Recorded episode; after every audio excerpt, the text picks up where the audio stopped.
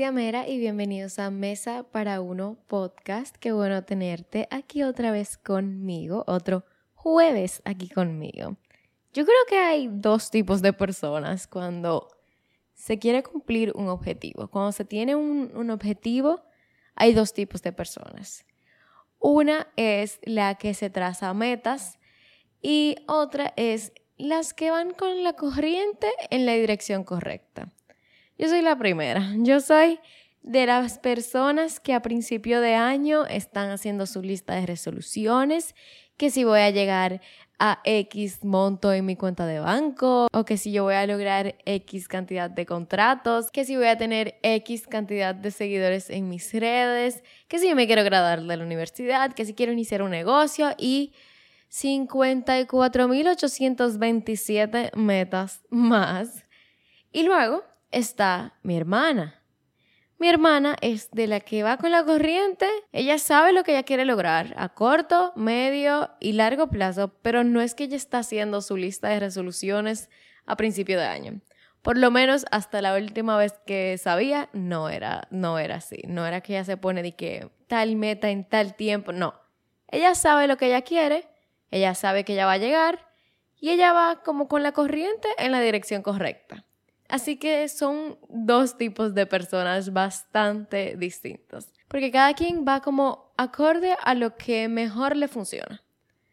Pero yo sí estoy segura de algo y es que sin importar cómo a ti te funcione, seas una persona de, de trazarte muchísimas metas o de escribir exactamente qué quieres o de la que va con la corriente en la dirección correcta, todos en algún momento, o muchos, llegamos a tener momentos y ahora qué.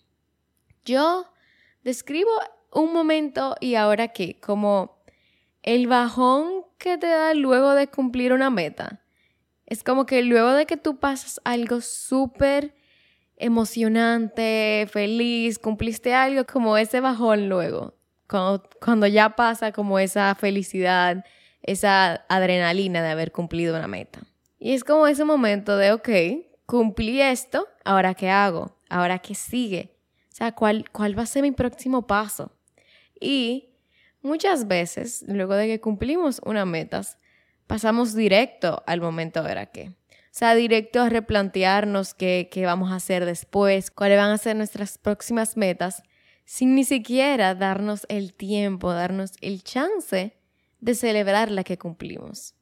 Y yo creo que la principal razón por la que pasa esto es que muchas veces nosotros nos planteamos metas creyendo que cuando la vamos a cumplir todo va a cambiar. O sea, creo que la principal razón por la que tenemos este momento de, de y ahora qué es que creemos que, ok, voy a llegar a algo, voy a cumplir esto y todo va a ser distinto.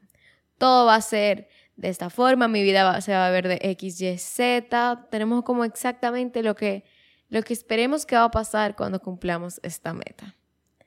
Entonces, cuando no sentimos este gran cambio, ya decimos, Mirkina, ¿cuál es el próximo paso? Ya tenemos que ponernos a buscar cuál va a ser el siguiente, la siguiente acción, la siguiente meta, la siguiente, el siguiente plan y después de esto sí va a cambiar. O sea, cuando, ok, mi vida no cambió ahora cuando yo cumplí graduarme de la universidad, pero sí, mi vida va a cambiar cuando me pongan tal salario de tal que no... Exacto. Como que siempre estamos buscando el próximo paso que sí nos va a llenar esta expectativa que teníamos. Y creo que esto pasa, por ejemplo, con, con ser feliz. Muchas veces nosotros decimos, cuando yo esté en mi peso ideal voy a ser feliz. Cuando yo tenga el trabajo de mis sueños voy a estar feliz. Cuando yo pueda comprarme tanta ropa voy a ser feliz. Y entonces llegamos al peso y seguimos sin ser felices. Conseguimos el trabajo que nos gusta y seguimos sin ser felices. No podemos comprar toda la ropa del mundo que nos dé la gana de la marca que nos dé la gana y todavía no somos felices porque estamos buscando la felicidad en cosas que son exteriores, en cosas que, estamos queriendo tapar huecos con curitas. en vez de profundizar en el hueco, en vez de tapar el hueco, en vez de echarle arena y tapar el hueco. Entonces, estamos queriendo trabajar cosas que son de nuestro interior con cosas exteriores. Cuando la verdad es que cosas, por ejemplo, como la felicidad, se trabajan desde adentro, desde donde realmente se puede encontrar. Porque la verdad, yo soy fiel de que, el, por ejemplo, el dinero no compra felicidad, pero el dinero te pone más cómoda. Y el dinero me, monta en un crucero. Y el dinero me lleva a, a Tokio. Y el dinero me compra mi supermercado. O sea que esa, ese debate de si el dinero compra felicidad es, es un poco complicado. Porque yo con hambre soy la peor persona del mundo literalmente. Lo pueden preguntar a personas alrededor mío, que cuando tengo hambre me pongo horrible. Entonces, aún así, aunque sí, el dinero, que es una cosa exterior, te puede ayudar a que, bueno, que consigas la felicidad, quizá un poquito más fácil, o quizás no más fácil, como que te pone más cómoda, como quiera no da felicidad. Y hasta que no se haga ese trabajo interior, vamos a estar de cuando haga tal cosa, entonces cuando eso no funcione, ah, pero si hago esta otra X cosa, no, y vamos a estar de cosa en cosa, de necesidad en necesidad, de meta en meta, sin realmente conseguir ser feliz. Entonces, algo parecido creo que pasa cuando nuestras vidas están tan enfocadas en las metas y ponemos tanto, tanto de nuestro valor en cosas, por ejemplo, trabajo, que nunca nos vamos a sentir satisfechos. O sea, cuando ponemos tanto valor en cumplir metas, por ejemplo, laborales, nunca vamos a estar satisfechos. Porque al menos que seamos conformistas, que no me considero una persona conformista, siempre vamos a querer más. Siempre, siempre vamos a querer más. Entonces, como siempre vamos a querer más, siempre vamos a encontrarnos con momentos y ahora qué. Siempre nos vamos a estar preguntando, ¿y ahora qué? Y la verdad es que preguntarse y ahora que no es malo. Ser una persona que no es conformista no es malo. Yo creo que es algo bueno siempre estar sediento de más, pero sin, sin obviar lo que se ha logrado, sin obviar lo que tengo. Creo que ahí está la línea finita entre siempre, simplemente querer más porque sabes que puedes más a querer más porque sientes que lo que tienes no vale la pena o lo que tienes no es suficiente. O sea, creo que, que ahí en, en el obviar lo que he logrado y, y hacerlo chiquito lo que he logrado e ignorar lo que yo he logrado, creo que ahí es que está mal. Si nos estamos proponiendo qué más vamos a hacer sabiendo el valor de lo que hemos logrado, creo que no tiene nada de malo.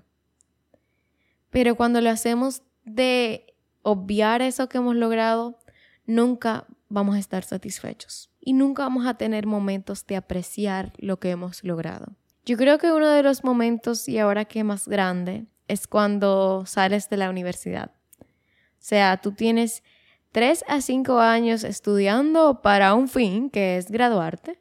Obviamente aprender, volverte profesional, hacer amistades, hacer colegas de lo mismo que tú estés estudiando conocer personas que pueden ser tus jefes o pueden ser tus empleados. Pero, o sea, objetivo, objetivo, graduarse. Necesitamos, o sea, queremos graduarnos si entramos a la universidad.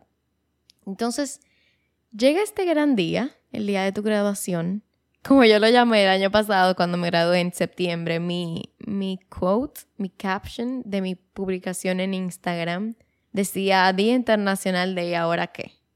Porque de verdad que se siente así. ¿Y por qué? Porque cuando terminamos la universidad tenemos ya sea 20, 21, 22, 23 años, que este sistema educativo es lo único que conocemos. Obviamente hay personas que estando en la universidad están trabajando, entonces conocen la vida laboral, pero imaginemos primero el caso de alguien que simplemente está estudiando.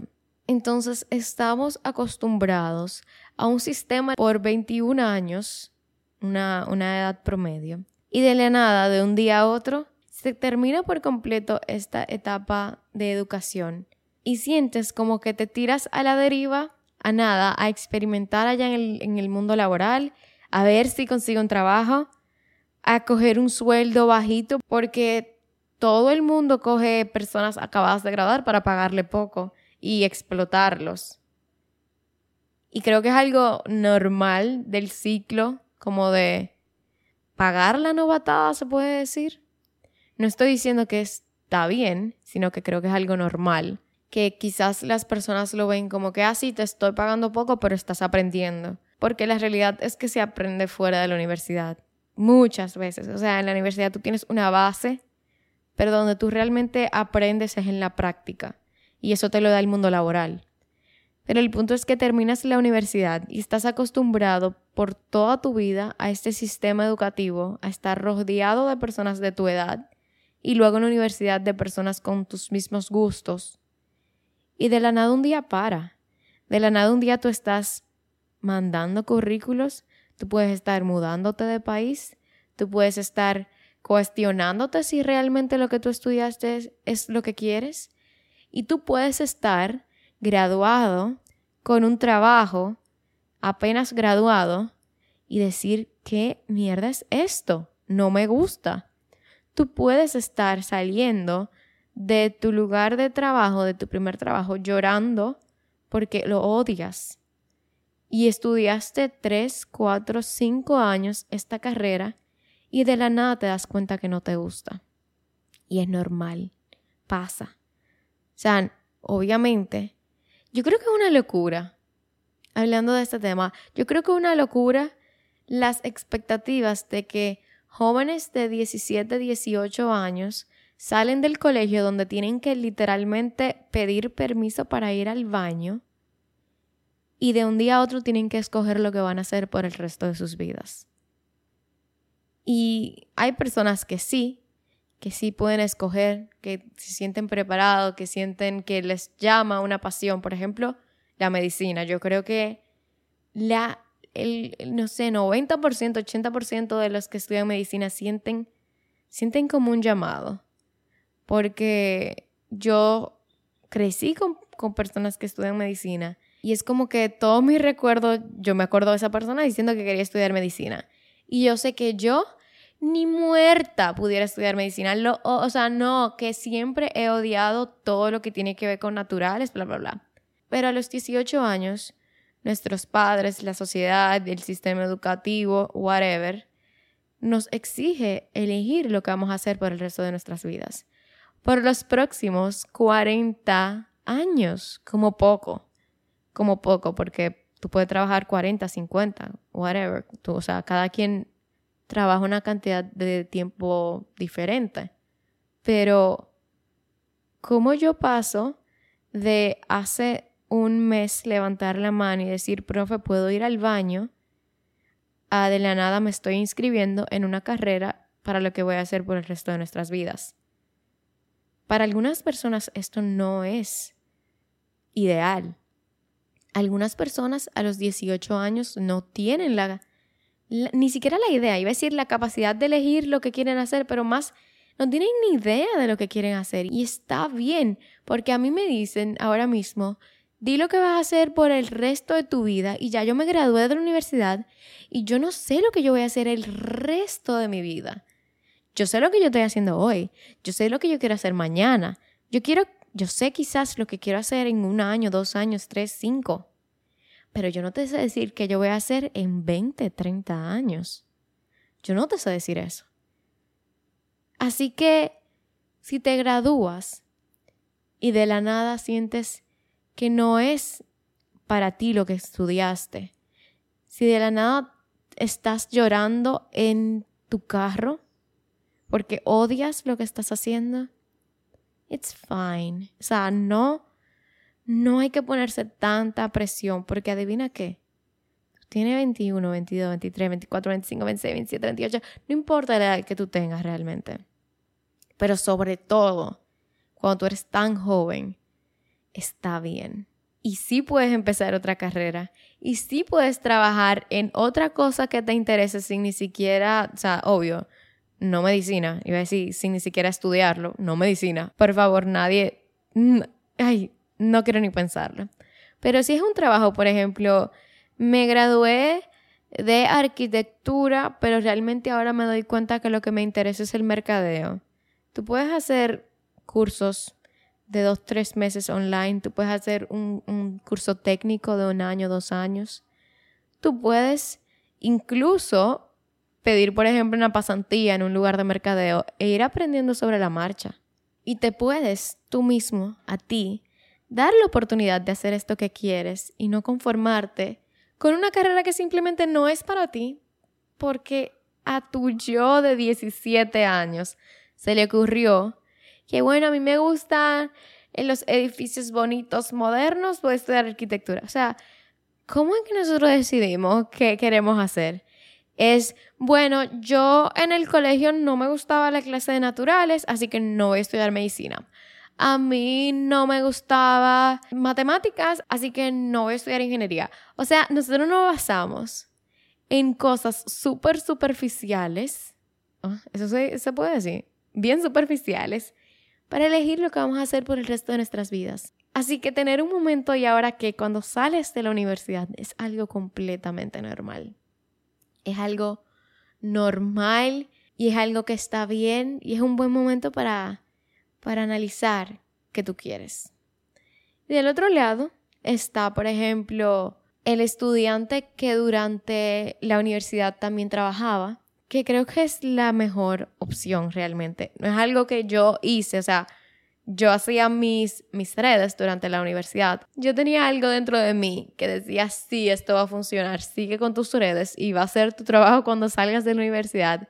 Pero en caso quizás de tener una carrera más tradicional o simplemente una carrera que te lo permita, creo que tener experiencias laborales durante la universidad es algo increíble.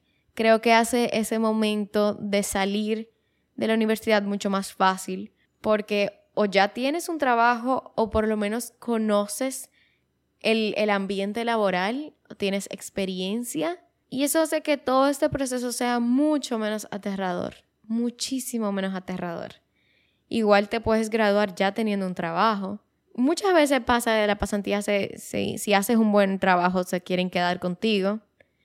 Así que definitivamente insertarse en el mundo laboral mientras estudia, si tu horario te lo permite, creo que es una muy buena decisión, incluso para saber si realmente te gusta. Pero igual, tengas este pasito adelante o un pasito quizás más atrás, es un cambio bastante grande. Y por lo menos en mi caso, es el momento como más grande o más importante en el que yo he sentido como, ok, I need to get my shit together. Necesito organizar mi vida. Necesito como organizarme en qué realmente yo quiero hacer. Y como les dije, quizá no por el resto de mi vida, pero sí como ir llevándome por, por el camino correcto, como que ya se pasó mi tiempo de educación. Obviamente cada quien va en su propio camino. Hay personas que, que sí se van y siguen la etapa educativa con maestrías, pero estoy en un caso, por ejemplo, que no o que vas a entrar en el mundo laboral para luego hacer una maestría. Entonces, quizás yo siento como que nos enfocamos tanto en metas y no, no lo suficiente en, en quiénes somos. O sea, quién yo soy sin mi trabajo, quién yo soy sin mi carrera, quién yo soy sin mis logros académicos, quién yo soy si yo no necesitara dinero para vivir. O sea, ¿qué es lo que a mí realmente me gusta? ¿Quién soy yo realmente? Sin esas cosas como externas. Que entonces nos enfocamos tanto en eso, en lo externo, que cuando algo cambia, nos sentimos perdidos o cuando algo no va como creemos que va a ir, tenemos una crisis. Y creo que es algo normal, creo que es algo completamente normal. Y también creo que nos debería acordar de lo importante que es trabajar desde adentro. Trabajar tanto en quien yo soy como Alicia, que cuando algo esté mal o algo no vaya quizás como yo quisiera o termine una etapa en, la, en mi vida, yo sepa que yo tengo las herramientas para seguir y que no es como el fin del mundo y que todo va a estar bien. Yo creo que en lo personal mi, mi último momento y ahora qué fue reciente. Y, fue que este año, la verdad, mi Instagram tuvo un crecimiento súper bueno. Y yo siempre decía, ok, cuando yo tenga X cantidad de seguidores, mi vida va a ser de tal forma. Yo cuando tenga 50 mil seguidores, yo voy a tener X cantidad de contratos, yo voy a tener tanto dinero que yo me voy a haber mudado de mi casa ya. Yo, muchísimas expectativas así, ligadas a esta meta. Y yo me di cuenta que sí, cumplí, quizás, por ejemplo, pasar más de 50 mil seguidores en mi Instagram, pero mi vida se ve igual, mi vida sigue siendo igual. Sí, yo tengo, por ejemplo, la oportunidad de trabajar con marcas que admiro increíblemente, marcas que me encantan, pero yo sigo viviendo en mi casa. Yo sigo teniendo un estilo de vida relativamente igual. Entonces, claro que me dio un momento y ahora qué. Porque yo estaba sintiendo que yo cumplí una meta, pero nada cambió. Y la verdad es que sí ha cambiado. Pero no, no pasaron quizás estas súper expectativas gigantescas e irreales que yo tenía. Y está bien. Entonces yo creo que lo importante de esto es que tenemos también que aprender a disfrutar los procesos. Todo lleva un proceso. Y es lo que les les comentado que hablo con mis amigas de que nos toca el proceso de vivir nuestra edad. O sea, nos toca el proceso de salir de nuestras casas y tener un estilo de vida más recogido del que tenemos. Porque no vamos a estar en casa de nuestros padres. Pero para nuestros padres tener la vida que tienen ahora, tuvieron este proceso, pasaron este proceso de, de tener 20, de empezar tu propia vida. Y entonces hay que disfrutar cada una de nuestras etapas y liberarnos de tantas expectativas, liberar nuestras metas de tantas expectativas. Porque la razón por la que yo me llegué a sentir estancada es por las expectativas.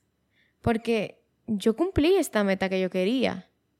Pero entonces si yo la cumplí, porque yo estoy tan enfocada en estas expectativas que me las inventé yo, no es que nadie a mí me dijo, mira, cuando tú pases de tanta cantidad de seguidores, tu vida se va a... No, yo me lo inventé, yo me, lo, yo me, me vendí esa, esa película en mi cabeza.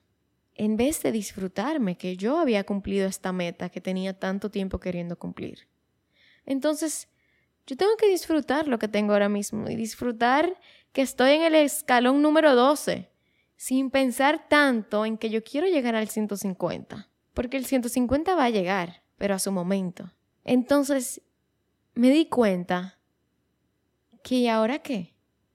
Ahora a seguir trabajando en lograr esto que yo quiero. Ahora toca redireccionar si es necesario.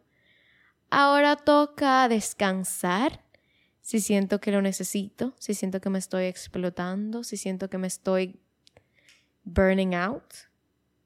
Ahora toca plantear nuevas metas luego de haber luego de haberme dado una palmada en la espalda por la que cumplí. Y ahora toca analizar realmente qué es lo que yo quiero. Porque, como les dije, no veo que esté mal plantearse nuevas metas. No creo que esté mal decir ¿y ahora qué? Siempre y cuando no perdamos el aprecio por lo que logramos, no perdamos el valor de lo que logramos.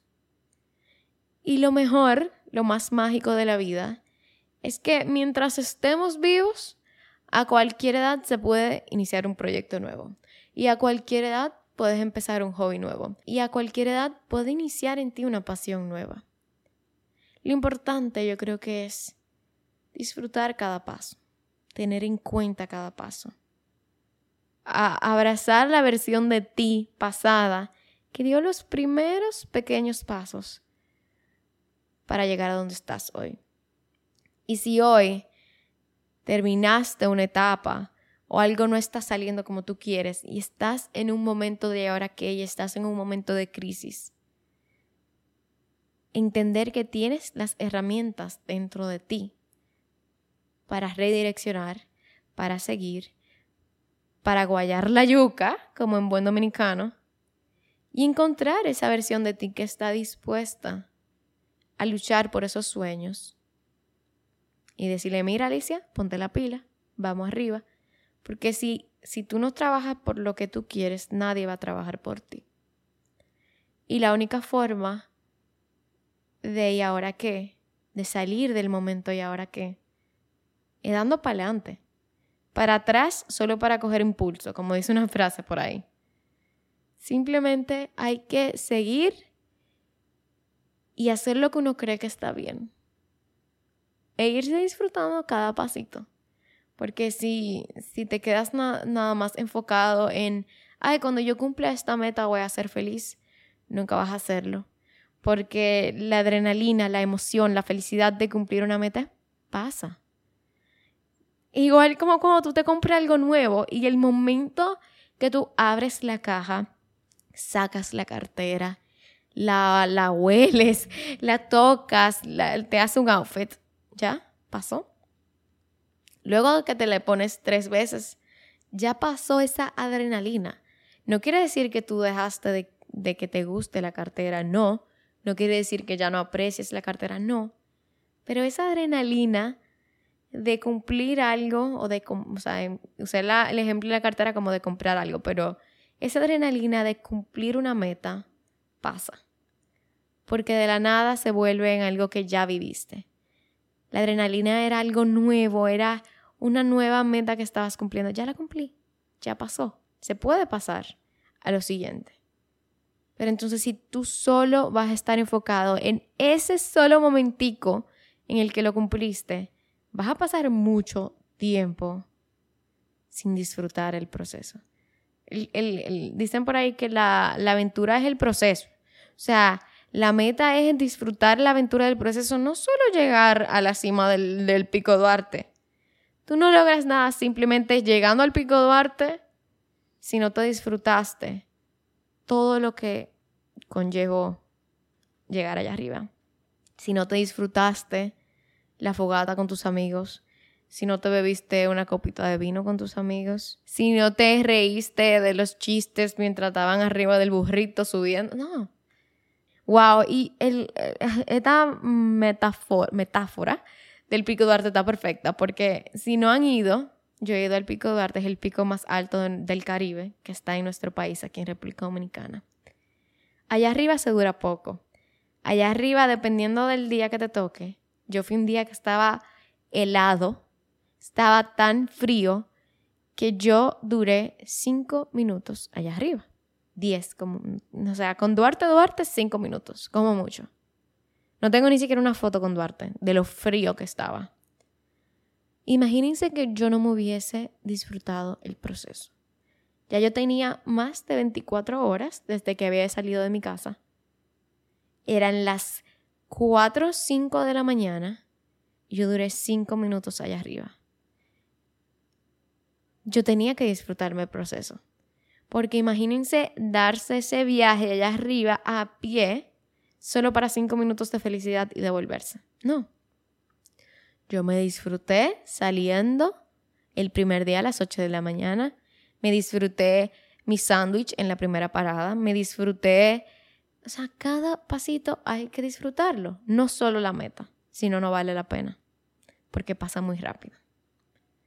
Así que nada, lo voy a dejar aquí, este episodio, espero que les haya gustado. Ay, a mí me gustó, ay, no sé, a mí me gustó, a mí me gustó porque es algo, creo que es algo bien real, con lo que yo me puedo identificar y yo siempre pienso, si yo me identifico, alguien allá afuera se va a identificar. Así que espero que te haya gustado, que si lo necesitabas, espero que haya llegado en el momento correcto. Y vamos a hacer el emoji de hoy. El emoji de hoy va a ser en mi última publicación, porque cuando salga esto no creo que haya un clip de... Eh, no me va a dar tiempo hacerlo para cuando salga esto. Así que mi último post, cualquiera que sea, Vamos a dejarlo de color amarillo. Un amarillo porque el amarillo me da felicidad. Así que vamos a hacerlo de amarillo. Y esto fue todo. Espero que vuelvas el próximo jueves a charlar conmigo otra vez. Si estás aquí, gracias. Eres especial y espero que, que todo te salga bien el día de hoy y mañana y pasado y todo el tiempo. Así que nada, ya sí, me voy. Esto fue todo por hoy. Yo soy Alicia Mera y esto es Mesa para Uno Podcast. Chao.